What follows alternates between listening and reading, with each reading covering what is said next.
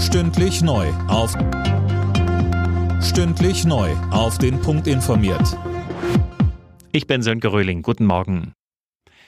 Bauern in ganz Deutschland haben für nächste Woche Proteste gegen die geplante Streichung des Agrardiesels angekündigt. Anne Löwer, Jetzt hat Finanzminister Lindner aber Entgegenkommen signalisiert. Ja, der FDP-Minister hat dem Redaktionsnetzwerk Deutschland gesagt, er sei offen für die Rücknahme der Streichung, er sei offen für Alternativen und er sei kein Freund der Belastung der landwirtschaftlichen Betriebe. Über das Thema werde deshalb in Regierung und Koalition gesprochen werden müssen, so Lindner. Die Streichung der Agrardieselsubvention war im Haushaltskompromiss der Ampel beschlossen worden und hatte für Widerstand und Protest bei den Betroffenen gesorgt. Im Gazastreifen hat die israelische Armee offenbar versehentlich drei von der Hamas verschleppte Geiseln erschossen. Sie wurden fälschlicherweise als Bedrohung angesehen, so ein Armeesprecher. Ministerpräsident Netanyahu sprach von einer furchtbaren Tragödie.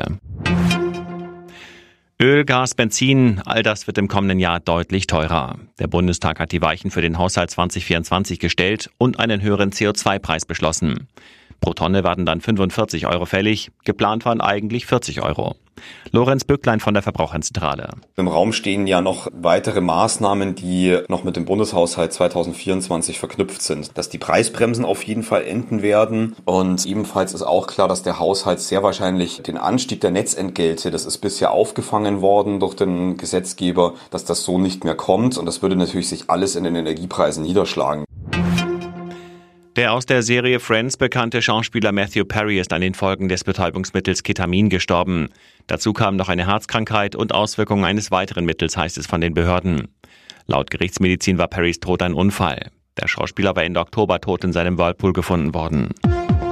Alle Nachrichten auf rnd.de